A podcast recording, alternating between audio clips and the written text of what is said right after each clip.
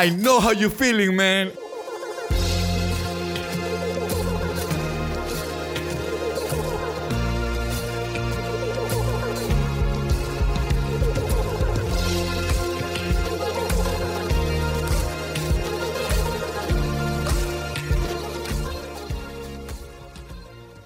Hola a todos, este es el Spanglish Yard, el podcast donde Chip Gipong y yo vamos a hablar sobre cine, series y música. Esta es la parte 2 del episodio doble inspirado en High Fidelity. Vamos a hacer los dos últimos top 5 que nos faltan y dar el spoiler review de la serie de Hulu. Bueno, Guaro, tú propon. ¿Qué lista es la siguiente que vamos a escuchar? Faltan dos. Eh, top 5 mejor theme songs de series. Dale, Guaro, empieza tú. Eh, yo tengo Boss of Me de Malcolm in the Middle. Bien, Guaro, es mi número canción. 3. Es mi número 3. Bien. Buena canción. Ahí tengo una que nadie ha escuchado, pero es excelente. Y lo raro es, no me he visto la serie. Pero la canción me gusta un millón. Válido. Esto aquí es porque estoy metido en el mundo de los freaks y de juegos. Pero es, una, es el opening de un anime que se llama Tokyo Ghoul. Y la canción se llama Unravel. ¿Tú lo has escuchado? Hmm. ¿No? Tronco de canción. De ahí la puse ya porque en verdad no me, acor- no me sabía otras. Pero Friends, I'll Be There For You es un clásico. Sí. Yo sí, la tengo, yo la tengo, bueno. yo la tengo y como me costó tanto hacer esta lista, la voy a borrar para poder poner otra. ya. Ok. Haciendo De lo mismo con Michael in the Middle yo. De ahí tengo número 2, Batman, la de 1966. Muy bien, Obvio, muy yo bien. también la tengo, buen Guaro, pick, muy buen pick. bien. Buen pick. buen Esa pick. era, esa era mi número 5, lo voy a borrar también. Y tengo también Family Guy. Bien. Me parece un gran opening. Ok, muy bien. Gracias, Juan. Me acabas de, de- de arreglar bastante mi vida porque mi lista es la única lista que en verdad llegué a tener 10 y dije, no sé qué voy a hacer. Entonces ahorita ya tengo 8. Yo sé que esto- Alguien más siga para ver si elimino No, más. no, dale tú, dale. Yo sé que no, esto- quiero saber si elimino Ok. más. Esto suena como que tengo pocos amigos, pero en verdad les sorprendería lo buena que es la música de opening de animes. Y con No, y- yo- o sea, yo veo series de ani- anime, pero no la que acabas de decir.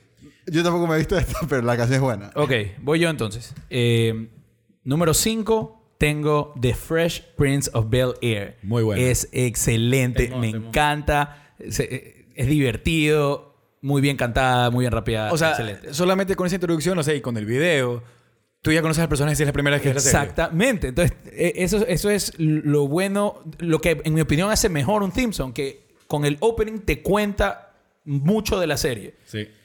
Eh, número 4 tengo justamente por esa misma razón el intro, el theme song de, de Sopranos.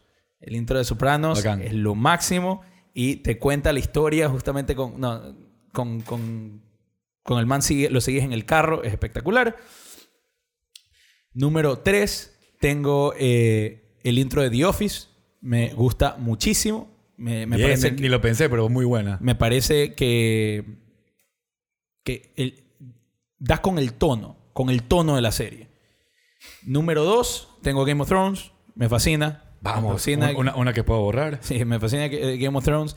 Y no me importa lo que ustedes tengan en sus listas. El mejor theme song de la historia y nada me va a poder convencer es X-Men The Animated Series. ¡También la tengo! Muy bien, muy bien. Tan, taratán, tan, No, no, es- Vamos, vamos, ahora sí mi lista está en 6. Sigue tú. Eh, bueno, eh, a ver, mi lista. Mi lista es casi toda Dani Llanos, eh, ¿no? instrumental, sí. Así me puso mi madre. Eh, a ver, el theme song de True Detective. Muy bueno, muy bueno, sí. eh, el Simpson. El, ¡ah! el Simpson. El Simpson. El Simpson de los Simpsons. El Simpson de los Simpsons. el eh, song de Star Trek The Next Generation. que Mm, para mí, o sea, no solo, digamos, lo bacán es que era como un remix de la versión de, la canción de la serie original.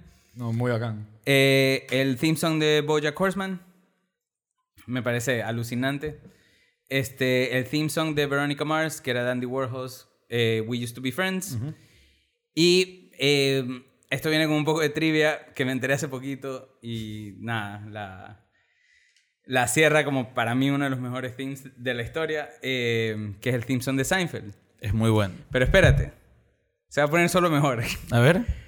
Eh, resulta que el man hacía, el man tenía, sobre todo al principio, cuando Jerry hacía eh, stand-up al principio del, del episodio, él hacía la- el theme song según el stand-up del man. Lo cual significa que ese man por seis temporadas, hizo el theme song cada episodio. ¿What? Ajá. Ah, no lo grababan. Y todos son sonidos hechos por su boca que el man ponía en el cinte y los tocaba en teclado. Entonces, absolutamente nada de lo que tú estás escuchando es un instrumento. Pero, ¿quién hacía eso? El músico, el Ah, el músico, el músico, ya. Sí. Entonces el man veía el... Según yo era un bajo. No, no, no. Es la boca del man. Y el man veía la referencia de Jerry haciendo stand-up y el man hacía el principio de la canción según los beats de comedia de Jerry. ¡Qué locura! Entonces el man hizo como, no sé, como ciento y pico de versiones del theme song Wow. de Seinfeld. Está Muy impresionante. Igual X-Men es impresionante. igual X-Men es mejor, pero muy impresionante. Guillermo, ahora sí, dale. A ver, Porque eh, Day Junior. quiero agradecerles porque me, me resolvieron mi, mi problema existencial de no saber cómo reducir 10 a 5. Me dejaron en 6, así que decidí cuál eliminar. En todo caso, comienzo con Happy Days. Eh, Muy bien. Sí, Happy Days, eh, escrita por Norman Kimball y Charles Fox. Eh, chuta, para mí solamente esa introducción con esa canción y ver a Fonsi llegar era como increíble. Nunca he visto ni un episodio de Happy Days. Solo... Yo un clip de Fonsi ahí pegándole a la pendeja así que salían colas gratis. Por lo yo- menos lo viste en, en el video de Wizard. Sí. Yo tuve que googlear quién era ese man cuando vi el video de Wizard. Y cuando vi Little Nicky. Mira tú. Bueno, de ahí tengo eh, Cheers, que es Gary Portnoy. Excelente. Eh, de los mejores Simpsons. sí, De los mejores Simpsons, sí. Simpsons. Simpson. De los Simpsons. mejores El Simpsons. mejor Simpson. Eh, ¿Todos ponemos moneda si decimos así de mala para en inglés o no? Es más, me voy a simplificar la vida y voy a empezar a decir Simpson, ya está. Ya. Eh, tengo número 3. esta es muy personal porque probablemente no le gustará más, pero me fascina esta canción y me encanta el mood que me, en el que me pone antes de ver eh, la serie. Y esto es, de hecho, con las top 3 que tengo ahorita. Pero es If I Had a Heart de Fever Ray en la serie de Vikings. Me encanta. La canción, de hecho, yo ya la conocía antes que salga la serie. Y cuando salió la serie y salió esa canción, fue como que bacán. Me, me, me encanta cómo te pone este mood como oscuro, eh, un poco... Te, te, te genera... Estoy picado, pero he visto Vikings y no me acuerdo esa canción. ¿En serio? More, give me more, give me more. If I had a heart that I could show you. ¿No te, no te acuerdas? No, pero gracias por cantarme. o sea, es que fue un servicio que no esperaba, pero... era para ayudarte, porque si viste la serie de Vikings, ese intro es vacancísimo. En el agua y toda la- Me parece increíble. Sí, es que me acuerdo de todo menos de la canción. Bueno, a mí me encanta. Eh, por eso dije que se iba a ser muy personal porque probablemente no trascienden todos igual. Eh, número dos. eh, tengo... Gracias a que tú quitaste eh, Game of Thrones, pero ese autor, Rami Dawadi, Dawadi, como se pronuncia el apellido, me parece que es un gran, gran compositor.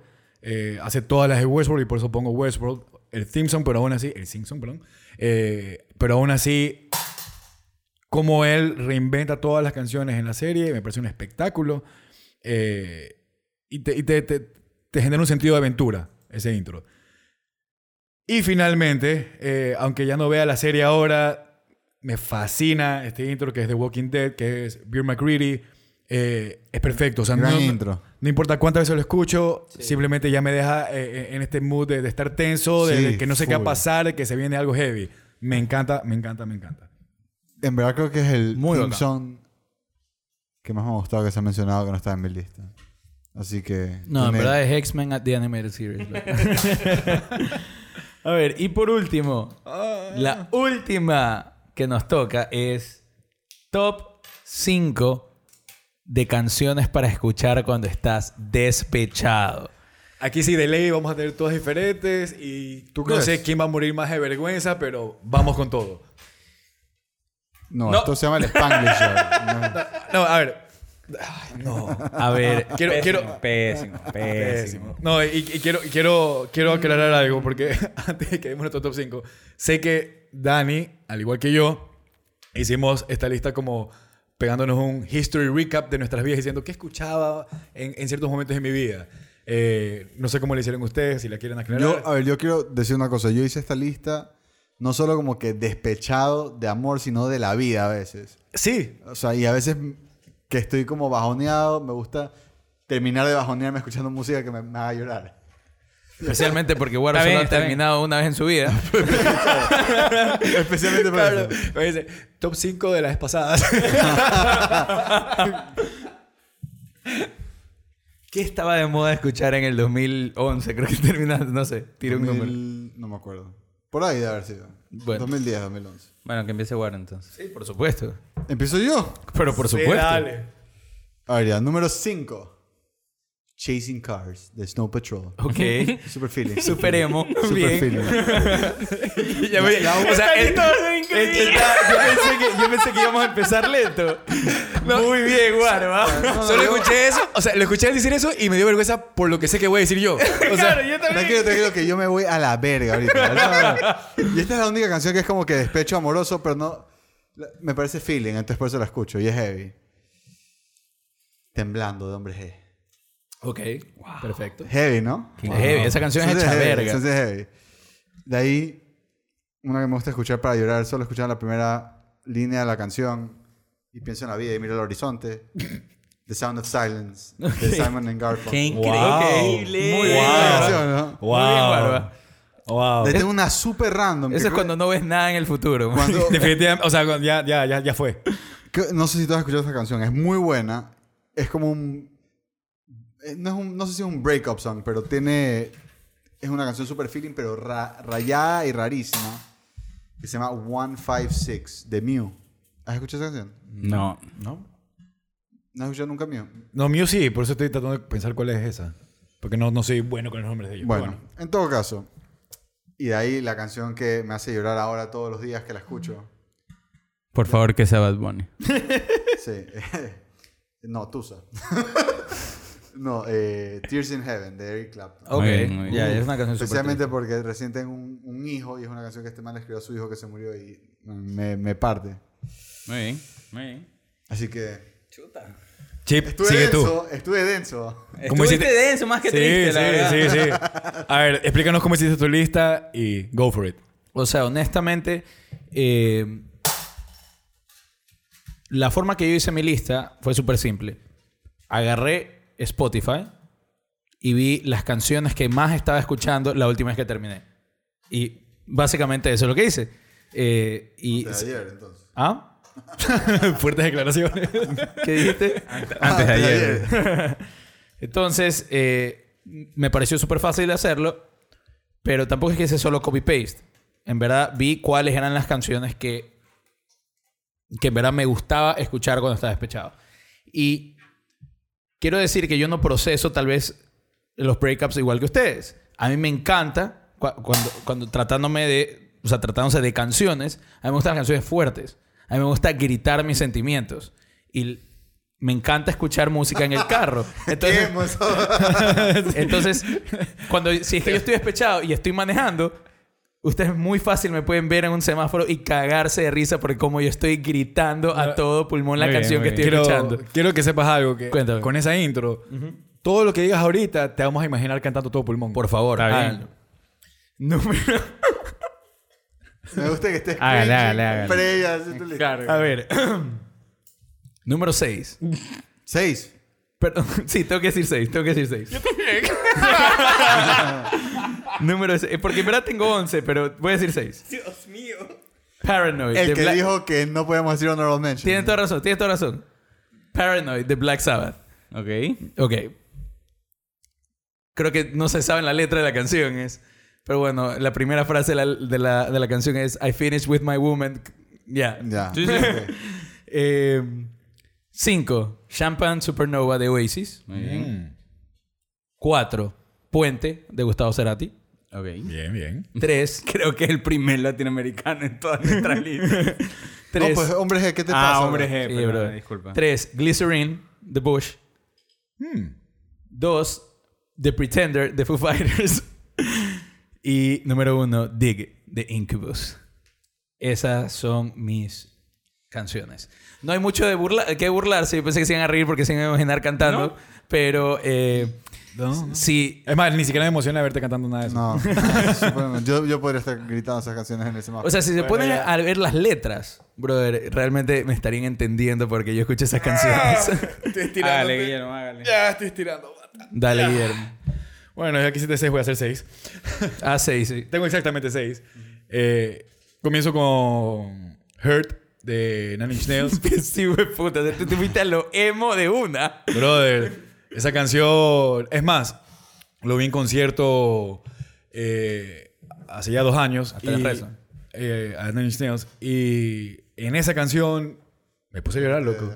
Sí, sí, ya, ya. ¿Pero por recuerdo o por emoción? Por recuerdos, pues, brother. Damn.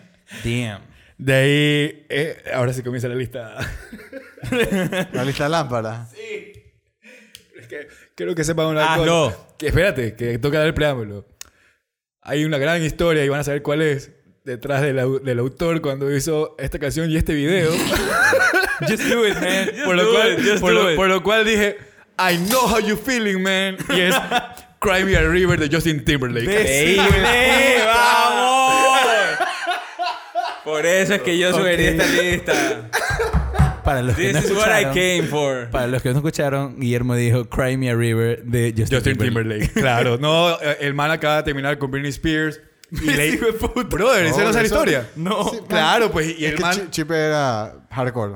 No, y el man, el- aparte que el video es un muy buen video. Yo cubrí eso Eh, as Fat Brian Secrets, marico. y el video es él básicamente poniendo, o sea, acostándose con una mujer eh, en la casa de ella para, y dejándole el video grabado en loop para que cuando ella llegue lo vea acostándose con otra persona en la casa de ella. Damn. Te voy a interrumpir. ¡Damn! ¿No viste el video? Te voy a interrumpir. No me acuerdo en todo caso. Es fuerte, o sea, es, es un revenge song al final y él está diciendo Cry Me a River, o sea, eh, eh, eh, es heavy. Ah, plena. La, Es heavy. man está diciendo, llora pues chucha. Básicamente, o sea, y, y cuando termina la, la- cuando termina la canción, ponen a, a- a una actriz como que llegando a la casa, que nunca sale de frente, obviamente, porque de, de espaldas tiene un parecido con Britney Spears. Entonces, es súper directo el mensaje. Wow. Súper que, maduro de tu parte elegir esta canción. Mira, yo, di- yo, yo fui súper sincero. Yo, espérate, hice mi lista, Take Me Back. Dije, voy a recordar qué escuchaba en el pasado, en el momento. Y esa canción salió en un momento perfecto de mi vida. Perfecto, sigue, dale. Número Cuatro. cuatro. Esta lista no mejora. Eh,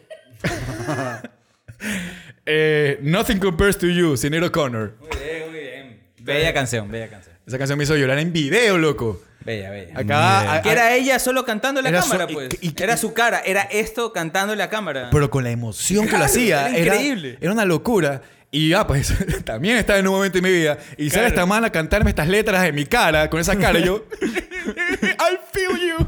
Esa es mi, mi, mi frase. Muy bien, muy bien. Eh, Tres. Tres, eh, Wicked Game, Chris Isaac. Eh, no saben cuál es. Temón, canción? temón, temón. Es una gran, gran canción. Eh, el video me traía eh, recuerdos que si no han visto el video es un poco difícil explicar, pero es un video en blanco y negro de él con una supermodelo espectacular, básicamente abrazándose y besándose, pero como que no puede estar con ella, pero la tiene en sus brazos frente al mar y es fuerte. Y aparte, ver ese video con esa pelada era una locura. Entonces, eh, me- animaba, de hecho, un poquito también.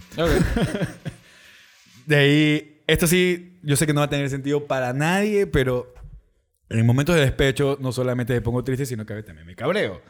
Y una canción que yo siempre, y creo que es una canción que regresó en mi vida en dos o tres momentos, y no, no- no sé, sé que no me van a creer, pero la escucho y en verdad siento intensidad, siento furia, y es Break Stuff de Limp Bizkit. O sea, realmente no pensé que iba a haber Limp Bizkit en No, esta- yo Para que vean. en esta lista. Para en que- el podcast, En yo el nunca podcast, pensé que se iba a mencionar a Limp Bueno, Bizkit. no sé, porque sí dirigió, Fred Durst dirigió The Fanatic. Entonces yo pensé que sí, en algún momento en el podcast íbamos a, a- a- Hacer el review. a hacer el review de esa película. Pero no. Limp Pero Bizkit no, o sea, eh, la canción es, es muy clara, es Just One of Those Days. Eh, que no te- que- Pero no, no la, no la cantes, Guillermo, no la cantes. no la voy a cantar. por favor. aguanta, es mi lista, aguanta. Ah, También, ya pues. La verdad. Déjame cantar, déjame cantar es lo que me No le iba a cantar, o sea, lo que iba, lo que iba a decir es. eh, o sea, la, la canción dice muy claramente que, estás en uno de esos días en You los que wanna- no quieres. you wanna break stuff. No, Eso entonces. eh, entonces, la- ah, ya, no te resientas. Ya, dale, sí. ya fue pues. Eh, La última. Número uno, ya que no me dejaron explicar por qué el break stop. Eh, esta canción eh, encajó también en un par de momentos de mi vida. Eh, la letra me parece muy fuerte, es una metáfora, es agua de jarabe de palo. Eh, simplemente la letra me parece genial. Excelente. Hay que escuchar. Yo creo que nunca he escuchado esa canción. Yo tampoco. Tampoco. Daniel Llanos. ¿Qué escuchas cuando te rompen el corazón? Bueno, no cuando me rompen el corazón. Yo lo que hice fue algo similar a lo de Guillermo. Fue, fue una canción, no necesariamente por ruptura, pero como por etapa. Ok. O sea, cubre de los 90 hasta, hasta no sé, hace poco. Eh, la primera sería Without You de Eddie Vedder en su disco de solista tocando el ukulele. No puede haber nada más ñoño que eso. y es maravillosa. Eh, High and Dry de Radiohead, que Ok. de hecho no es una canción de amor para nada. Pero te evoca... Pero me evoca, o sea, yo podía sentarme durante ese breakup, fue como repeat y solo irme a la verga. Eh, ¿De qué es High and Dry, en verdad? ¿Cómo? ¿De qué, ¿De qué se trata la canción, en verdad? ¿Tú sabes? ¿O sea, has leído la letra? o- O sea, sí he leído la letra, ahorita no me acuerdo. Pero definitivamente no es de un... de un- O sea, era como, era, creo que de lo que recuerdo, tal vez este es como lo que yo me inventé, que de eso se trata la canción, ojo. Eso es lo mejor de la música, pues, ¿no? Claro, que es como, no, claro, no me dejes colgado, o sea, no me dejes aquí pateado solito. Esa era un poco la idea de la, de, de la que, yo, que yo me hice de la canción. Pero es que esa canción era... Claro, es una canción perfecta para Heartbreak. Porque Sí. no, el Heartbreak no- usualmente Sino no que la canción, canciones de en amor. sí, la canción en sí no es sobre amor. Ok. No. De amistad, que- tal vez. Creo que tiene como otro, otro origen. Eh, Skinny Love de Bon Iver. Ya. Gran canción. Esa canción es como... Camila Romero está aplaudiendo en un momento, en un lugar ahorita. Eh, y aquí vienen las dos fuertes. A las dos fuertes, las dos Ah, vergonzosas. se nota porque te pusiste Sí, rojísimo. de ley. Eh, Don't Speak the No Doubt. ok, Porque aparte de eso iba la canción y era como... Yo, yo estaba obsesionado con que era la canción que la man, le- Gwen Stefani, le cantaba al bajista que seguía en la banda. Claro. O sea, yo no podía con eso. Yo era pelado y yo decía... ¿Qué le pasa a ese man? ¿Por qué sigue tocando con ellos? What's wrong with you, man? Run, run. Y esta es la más ñoña de todos. Sobre todo porque esta banda no me representa bajo ningún concepto, pero es lo que es. Eh, The Scientist de Coldplay. Ok. Uf. A ver, yo también... Yo- eh, es más. La, la podría haber puesto en mi lista también, pero sí. O sea, fue como... eh, o sea, era una canción que le gustaba a ella. ¿no? Y Ah, ya, como, ok. Vamos. No, para mí ese concepto de, de, de- o sea, de quiero regresar en el tiempo y hacer las cosas de Claro, nuevo es... puta, es fuerte. Claro, a mí me gustaba porque era como una canción de ciencia ficción. Realmente. Y el video era como un poco de ciencia ficción. Era todo al revés y el man Era el- cantaba- el video del hijo de puta. Era la primera vez que yo veía algo similar a eso. O sea, el man se movía al revés, pero su boca cantaba Hacia adelante. hacia adelante. No sé cómo describirlo, pero sí. Pero bueno, Entonces, con eso culminamos las listas. Espero que se hayan reído y disfrutado y, Burlada de y nosotros. burlado de nosotros, exactamente. Por Y lo menos si- de mí sí. Y si, y si no han escuchado alguna de las canciones, por favor vayan a escucharlas. La mayoría son muy buenas. No, no tienen que escuchar Limbisky, no se preocupen. no, no, no escuchen Break Stuff. Oye, el día que quieras romper algo en tu casa, escucha esa canción. La vas a un rato, disfrutar. pero no, pero sabes que dejándose de, de pendejadas.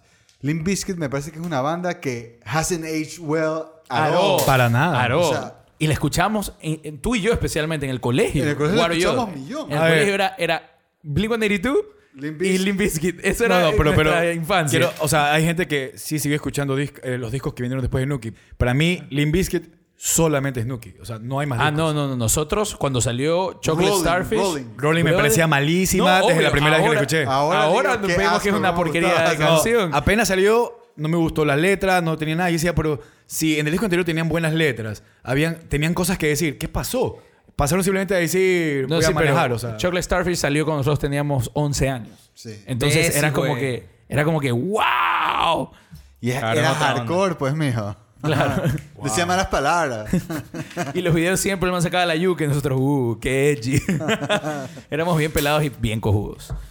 Pero bueno, para los que no... Tú sigues han- siendo... Sorry. Pero bueno, para los que no han visto High Fidelity, la serie de televisión, les sugiero que pongan pausa, vayan a verla y ahí regresen a escucharlo porque ahorita vamos a dar un spoiler review de la serie High Fidelity. Y es posible porque son episodios de media hora, se la verían en tres horas y media y regresan. Sí. Claro. Es de Hulu. Porque esto es lo que quieren Igual hacer después. dentro de todo es importante que sepan que la premisa es básicamente lo mismo que les describimos en la peli y de la novela. Yo solo quiero decir algo. A mí me tienen aquí de Ren porque yo no me he visto la serie y no me dejan irme. Sí, ok. Y me van a spoilear la serie. Valen verga. Puedes irte. ¿Puedo? Qui- si quieres, ándate. O bueno, te vas. Desgraciadamente me tengo que ir. Tengo un recién nacido en casa y tengo que llevar a mi mujer. Así que los quiero mucho. Hagan el review. Dale, Guaro, anda, we got it. Ustedes tienen the rest of it. Bueno, se los quiere. Ok. Chao a la gentita también. Bye. Guaro.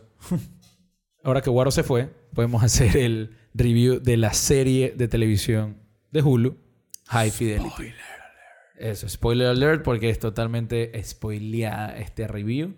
El- la serie, así como la película, se trata de un eh, de una persona que en la película es John Cusack, acá es Zoe eh, Kravitz. Los dos son dueños de Championship Vinyls, un record store en, en Brooklyn. Eh, y básicamente se trata de las relaciones que ha tenido esta persona y su viaje existencial para descubrir por qué ellos son eh, las víctimas o para, para encontrarse a sí mismo de cómo mejorar como persona. No, no diré cómo mejorar como persona. O sea, sí, yo, yo pienso que sí. Igual dentro de todo, creo que de alguna manera es de lo que Nick Hornby quería hablar. ok. Porque también como que, como hablábamos hace un ratito, eh, verla ahora, la serie, ver, ver la peli ahora, es darse cuenta que Rob sí era un tipo como nocivo, Sí. ¿no? Eh, Tóxico. Sí, o sea, era como un man que estaba solo interesado en sí mismo, que tenía como serios problemas de ego y, y que estaba como, como que su mundo era como su metro cuadrado, ¿no? Eh, dentro de todo, igual se destaca todo lo que ya hemos hablado de, de la película y del concepto en general del- de, de lo que va High Fidelity. Algo que, que me gustaría mencionar es que yo la última vez que vi la película fue... eh, debe ser el mismo año que me casé. Y esa evolución de él, de, de tomar la decisión de decirle a ella, casémonos, eh, a mí- me- lo, raro es que pasé de, de- de verlo al man como un ídolo a después verlo como un loser, a después identificarme. Porque eh, yo antes, yo para, o sea, antes de tomar la decisión de casarme, a mí me, me- siempre me jodían de que yo nunca me iba a casar. Eh, y la verdad es que no me interesaba casarme. Eh, pero sí, está, yo creo que eh, mucho de eso tenía que ver con mi, mi rechazo a crecer. Y, y también de no haber encontrado a la persona correcta. O no querer aceptar que encontraste a la persona correcta, que es tal vez mucho más grave. Entonces, ver la película ya ahora, o sea, la última vez que la vi, ya casado, o sea, me- es, es- es lo que tú mencionaste en un momento. Cuando revisitas la película en diferentes momentos de tu vida, totalmente diferente. O sea, Sí, totalmente. Es, es bacán eso.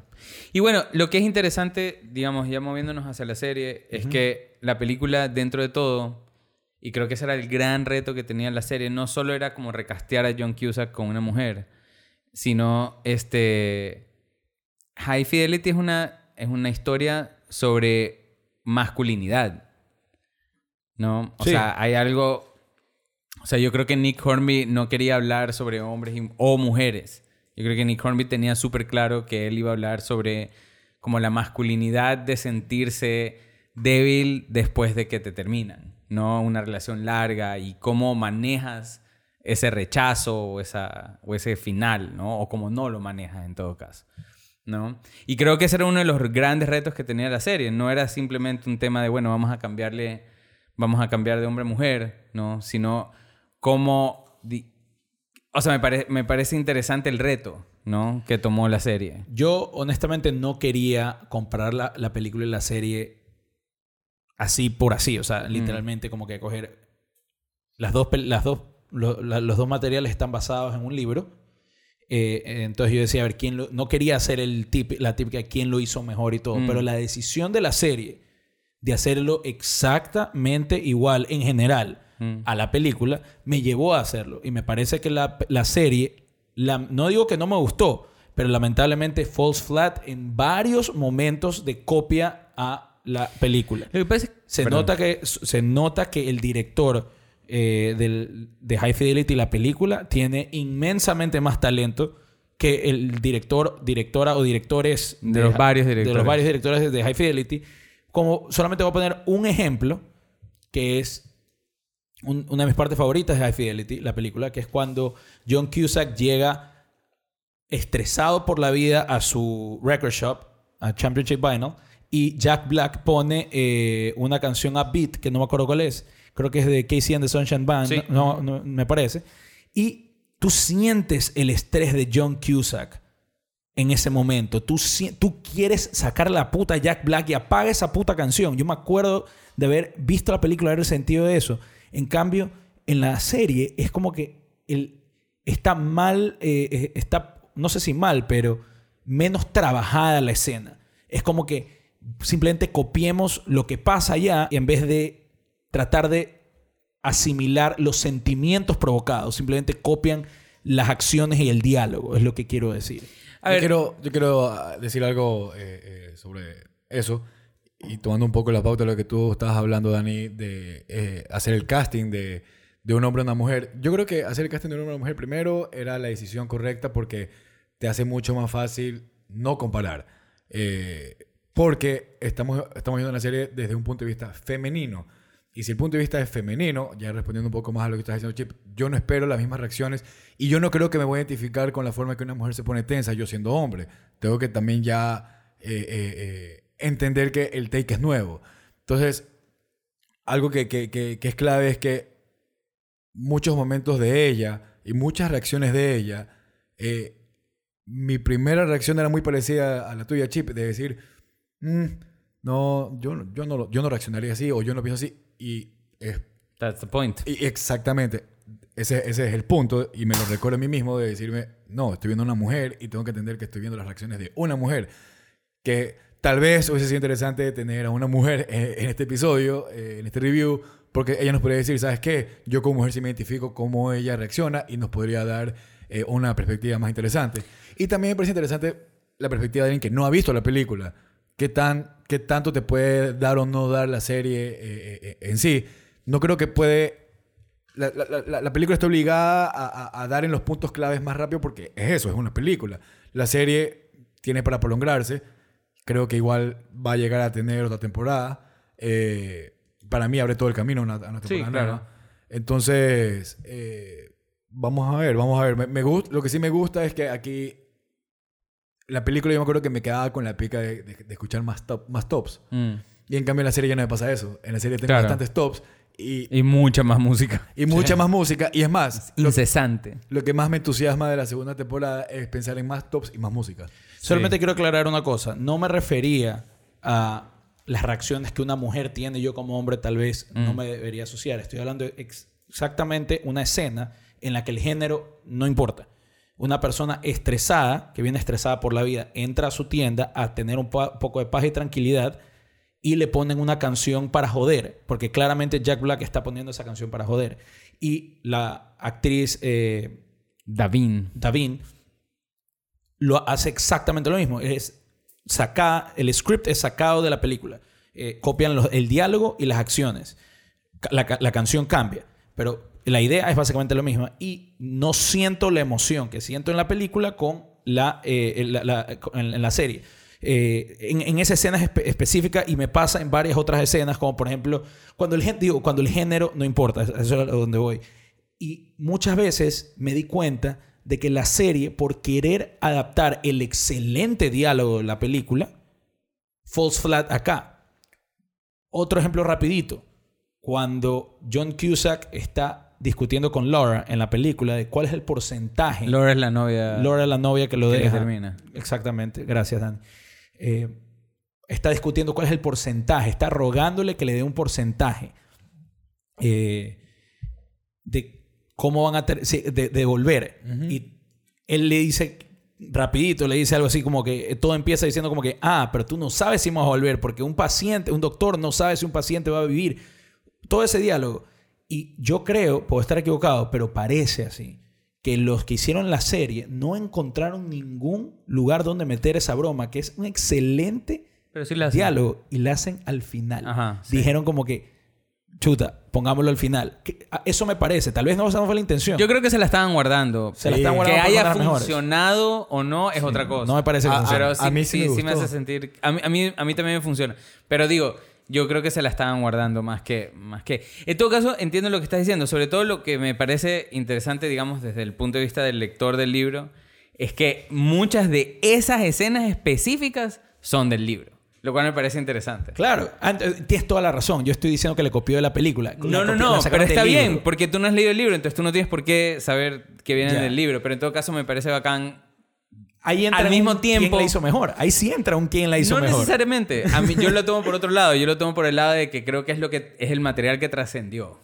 Sí, ¿no? eh, eh, digamos, a las tres claro. versiones. Y eso me parece Sí. bacán dentro de todo que la serie creo que a veces no latina, creo que a veces latina mejor.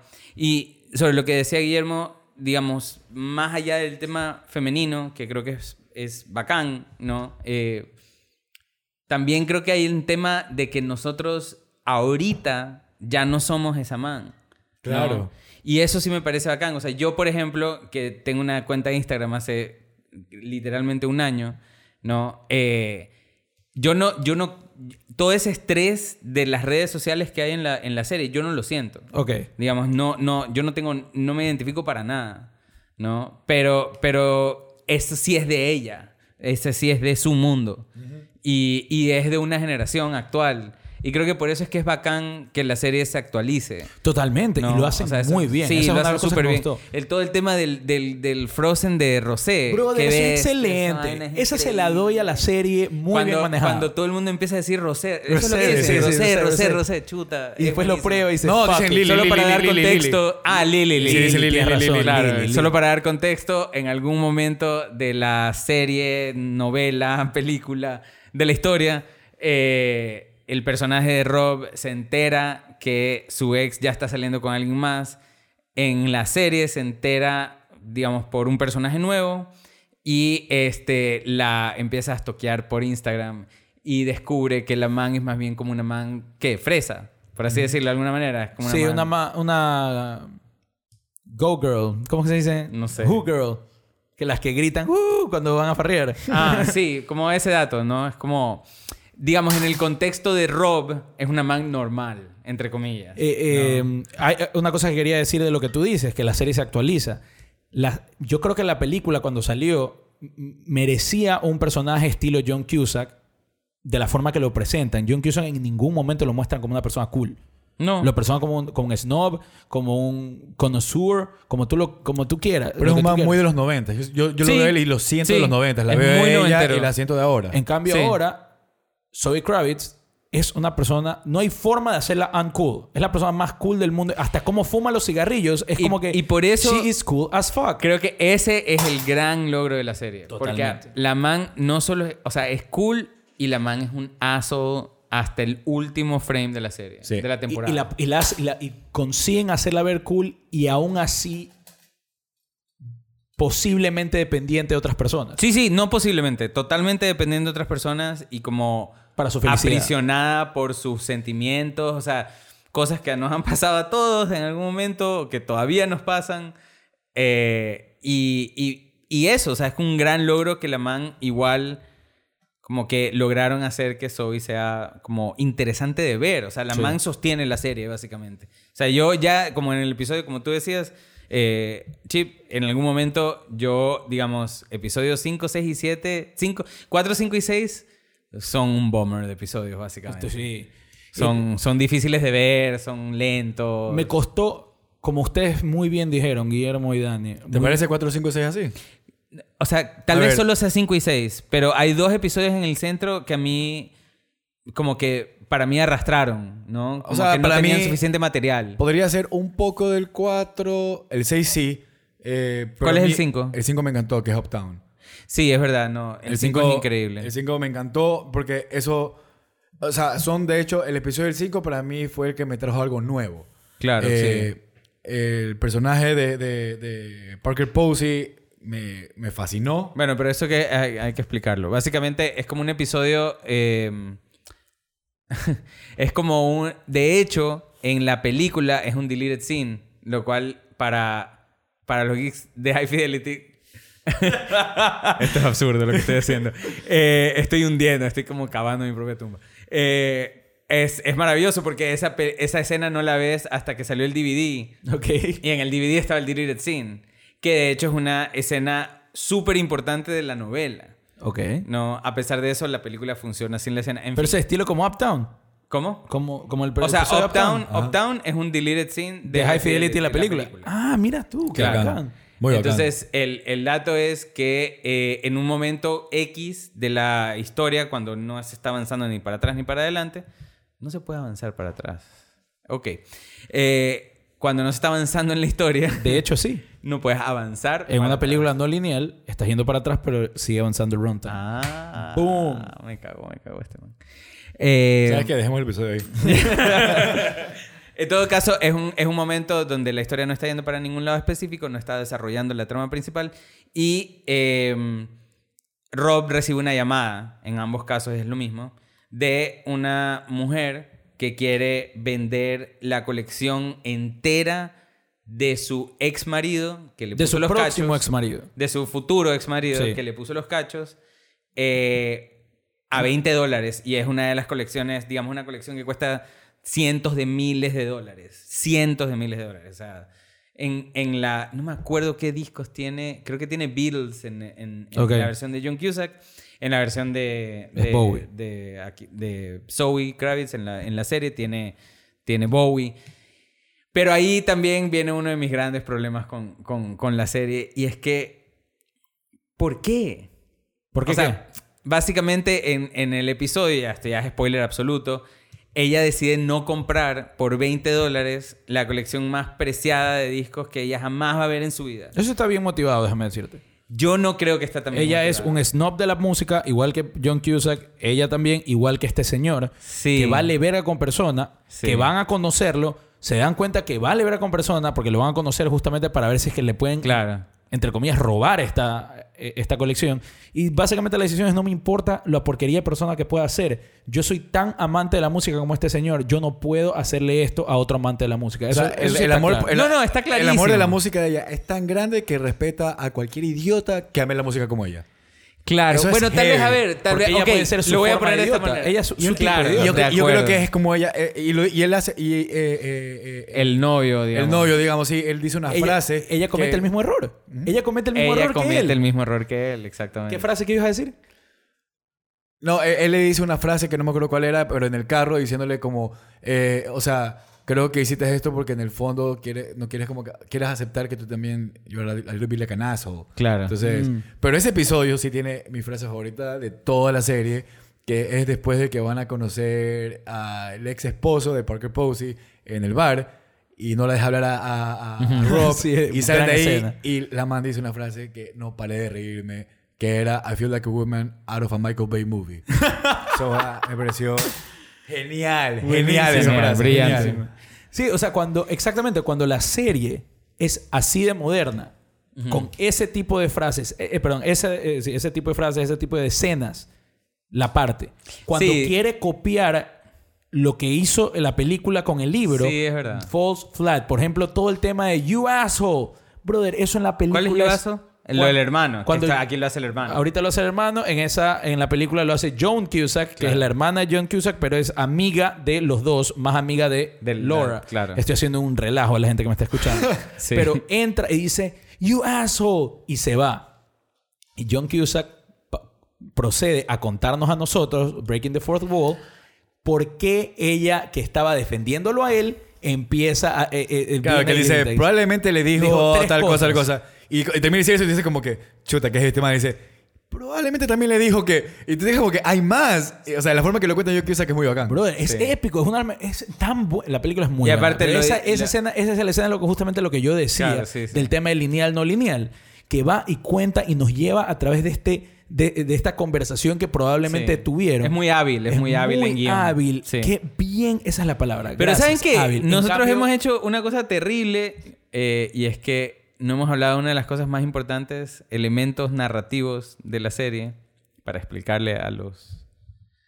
eh, no son espectadores, ¿cómo se llaman? Oyentes. Oyentes. Oyentes, gracias. vergüenza. Eh, este.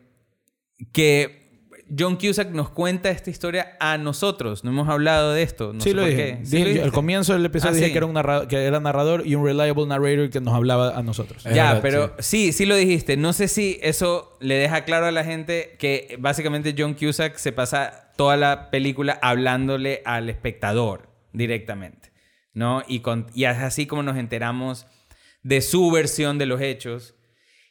Eh, Eso es muy buenas elecciones de palabras. Porque cuando yo digo que es reliable narrator, es porque él nos dice la verdad. Sí. Pero él nos dice su verdad. Su verdad, Y eso claro. es excelente como Claro. lo manejan. Que a mí, a mí eso me lleva al- a la conclusión, digamos, más importante con, digamos, eh, algo que me ha pasado con el tiempo, con la peli, y es que yo realmente, al final de la película, el man como que ya no le está hablando tanto al espectador, sino que está, es como más interno todo lo que le está pasando Introspectivo. introspectivo.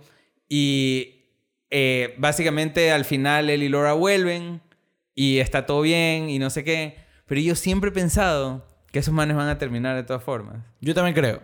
O sea, como que siempre he pensado, esos manes no terminan juntos ni cagando. Se pueden casar, pero no terminan juntos. He's doomed to terminan fail. juntos. Sí, he's doomed to fail. Y esa sensación es la que me quedó también viendo la, la serie, ¿no?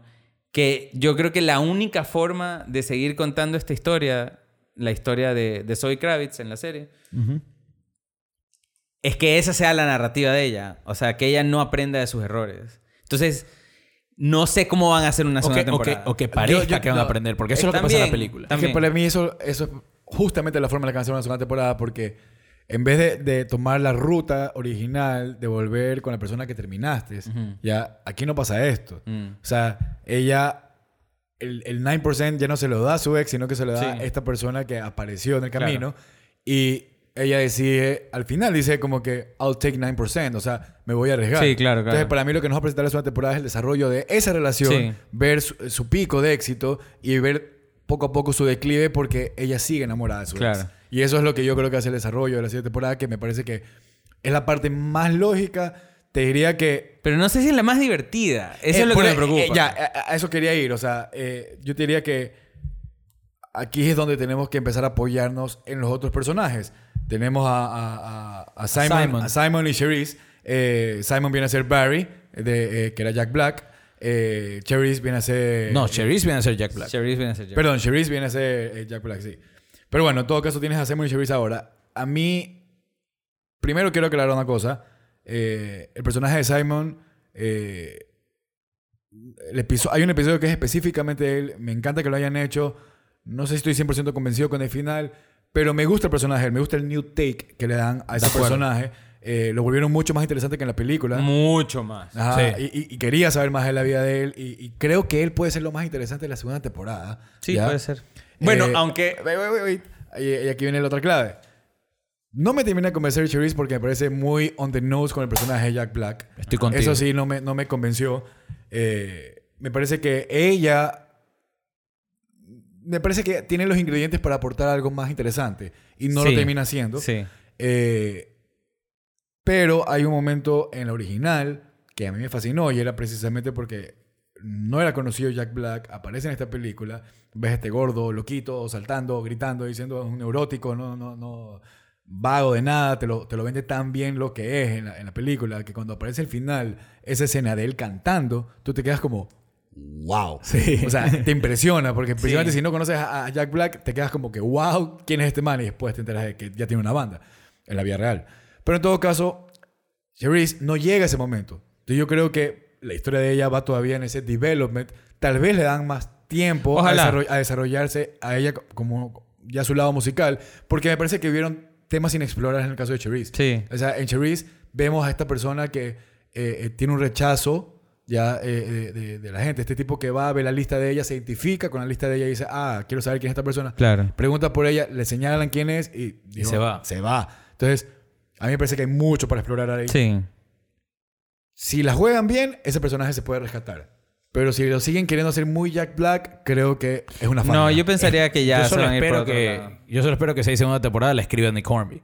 Porque si no la escribe O él, sea, él está de productor ejecutivo Pero aquí. eso- El man estaba muy involucrado. tú sabes Igual. que de productor ejecutivo a escritores... Sí, sí, sí, hay un, hay un camino, hay un camino ahí. Pero en todo caso, creo que eh, el man entiendo que sí estaba como muy involucrado Ah, y qué estaba bien. como aprobando todo. A la distancia.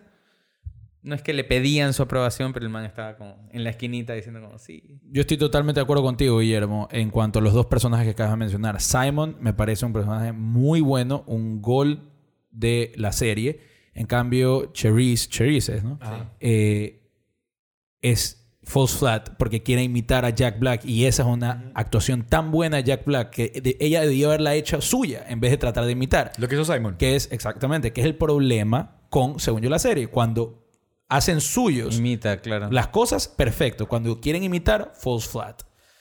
Ah, y hay algo que la serie hace 20 mil veces mejor que la película. Es la única cosa que puedo decir así con eso, con honestidad. Explican mucho mejor en la serie el arte de hacer mixtapes. Porque ahora son playlists para todo esto. Claro, ha- hacen un playlist. Me parece acaso. Y, y Sí. me pareció increíble cómo le manda el playlist a... Aunque a- Simon hace un mixtape. Eso Simon vale. hace un mixtape, tienes toda la razón.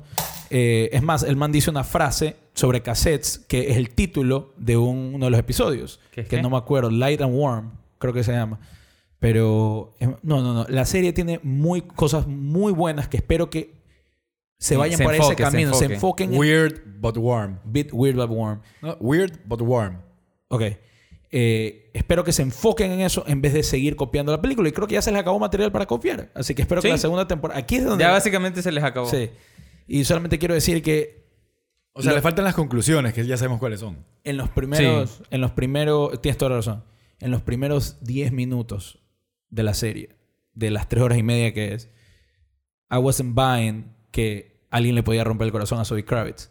Ah, no, eso sí. Y después. Ah, y después. Esa me- era mi queja, ¿cierto? A ver, dale. Ya, con esto cierro, creo. Eh, what the fuck, Mac? O sea, Mac es. No le llega ni a los talones a Laura como personaje. Pero ni a los talones. Totalmente, totalmente. Y para mí, eso. Quiero pensar que es a propósito. ¿Tú crees que le porque- quisieran hacer un, un- un twist de como de, de años, de años, de años Sí. que la, la mujer no tenía deaf y el hombre, el- o sea, el- el- la- a ver, la pareja mujer en, en la- en- No en sé el si mundo fue del tan a entretenimiento- propósito. En el mundo del entretenimiento, la pareja mujer nunca ha tenido Como profundidad. profundidad, claro. Eh, en esta película, High Fidelity, la pareja mujer sí tiene harta profundidad. Claro, Laura Ahora- es increíble. un gran personaje. Ahora, Mac, tal vez como venganza a la masculinidad que ha dominado Puede ser, Hollywood, puede ser. le dijeron, no, tú solamente vas a ser un tipo bonito ahí, quédate parado. Claro, y es como un tipo bonito que aparte, como que literal no hace nada. no sé nada. O sea, a pesar, A ver, de, a creo- pesar yo- de lo que, le, le- lo que el man se entera, Uy, ya sí. para no spoilear todo. no, spoiler, no. eh, digamos, el man se entera que la man, como en el qué, en el penúltimo episodio, Sí, se sí, entera que todo ese relajo es porque la man le puso los cachos el día que decidieron casarse. Eso puede haber sido manejado mejor también. Sí. Pero aparte de eso, es como que Mac, para mí, personalmente, en todo caso, es un personaje secundario que es como. O sea, me parece aburrido el man. Yo me atrevería a decirte que ese, eh, eh, o sea, esa perspectiva sobre él la quisiera escuchar sobre un- de una mujer. Sí, Porque, de ley. porque para mí es muy fácil ver a Laura desde el punto de vista de John Cusack, Sí, sí. porque soy hombre. Verlo a Mac desde el punto de vista de ella, yo no sé si lo que le, le están vendiendo a, a una persona que está viendo esto aquí como mujer funciona mucho mejor que para nosotros. Que no necesariamente digo, ah, eso está bien, porque debería funcionar de todas formas. Eso es lo que Pero decir. sí, eso debería ser lo, lo- ideal. Pero sí me interesa la opinión de una mujer en ese Sí, personaje. estamos de acuerdo. El error ya está cometido en todo caso. El, el tema es como... Es lo que, lo que hablamos al final. O sea, tiene que funcionar el personaje, punto. Y yo siempre quiero ver más de Laura. Y eso Sí, es lo que a mí sí. me encanta de High Fidelity en parte, ¿no? Es como que con todo el sufrimiento de, de John Cusack, yo siempre quiero volver a ver qué pasa cuando ellos dos se enfrentan. Es más, cuando hay una escena eh, cuando, en la serie, cuando Zoe Kravitz se queda afuera locks herself out Ajá, sí, y sí. llama y hoy todo el mundo sabe que está llamando a, A Mac, Mac, claro. pero insinúan que están llamando está llamando a Simon. Ajá. Yo era como que chucha, ojalá que en verdad esté en verdad esté llamando a Simon. Porque no quería que ese man siga apareciendo en, en la Claro. pantalla porque no me interesaba en lo más mínimo. Claro, es como que yo no necesitaba ver a Mac. O sea, Mac podía desaparecer de la serie and I was good. Pero mira que tal vez ahí hay una decisión inteligente. De que al final ese 9% no se lo da a Mac, se lo da al otro man. Sí, pues sí, pero entonces. Porque de hecho pero el otro no man- sé si uy, necesito Eso que el es man me bien- aburra. Muy buen punto. ah. sí, Eso es un muy buen punto. Pero ¿a costa de qué? A costa de un, A de un costa de que el personaje. otro man es más interesante. Pero a costa de que el producto, para mí, sufra. ¿Qué pasa si nosotros estamos equivocados y en verdad este nuevo personaje... Siempre estamos equivocados. No, pero este nuevo personaje, Clyde, ya. Clyde. Ajá. Ya, si este, ¿qué, qué tal si este personaje, Clyde, Y ahorita ya estamos hablando solo para nosotros. Porque No, nadie no. sabe quién es. estamos, eh, eh, eh, eh, que es el, el nuevo love interest de, de, de Rob? ¿Qué pasa si este man, estamos nosotros totalmente equivocados y él está representando a Laura? Puede ser. Y eso sería muy interesante Sí. porque significa que vamos a ver cómo esa relación termina fallando y eventualmente termina con él. Él Claro. es Laura. O sea, eso me parecería, me parecería que si llega a Sí, ser eso, sí, eso. ahí la serie es increíble porque este man simplemente era una introducción de ella, cómo eran sus relaciones antes de eh, Claro. conocer a, a, en este caso, Laura, ¿no? Claro. Y con esa perla vamos terminando. Eh, por lo último que hemos estado hablando, está demostrado que tal vez no eh, la, la High Fidelity, la serie, no funciona como una sola temporada. En cambio, la película sí funciona como una sola película. Y lo, parece obvio, pero lo quiero decir porque las dos cosas son basadas en un libro. Entonces, a veces una película basada en un libro no funciona como, como standalone thing. Claro. Eh, pero High Fidelity, la película, sí lo hace. Hasta ahora, la serie, como una sola temporada, to- todavía flanquea. Pero vamos a acabar con el rating. Y sí, lo vas a dar, y Dani, no, no me veas con ninguna cara. Con nuestro nuevo rating system de quarters. Guillermo, High Fidelity, ¿cuál es tu ranking? Perdón, tu rating, no ranking. Tu rating. Eh, sin centavos, 4 dólares. 4 dólares exactos, perfecto. Dani Llanos. Yo creo que le doy 3.50, la verdad. 350. Sí. Muy bien.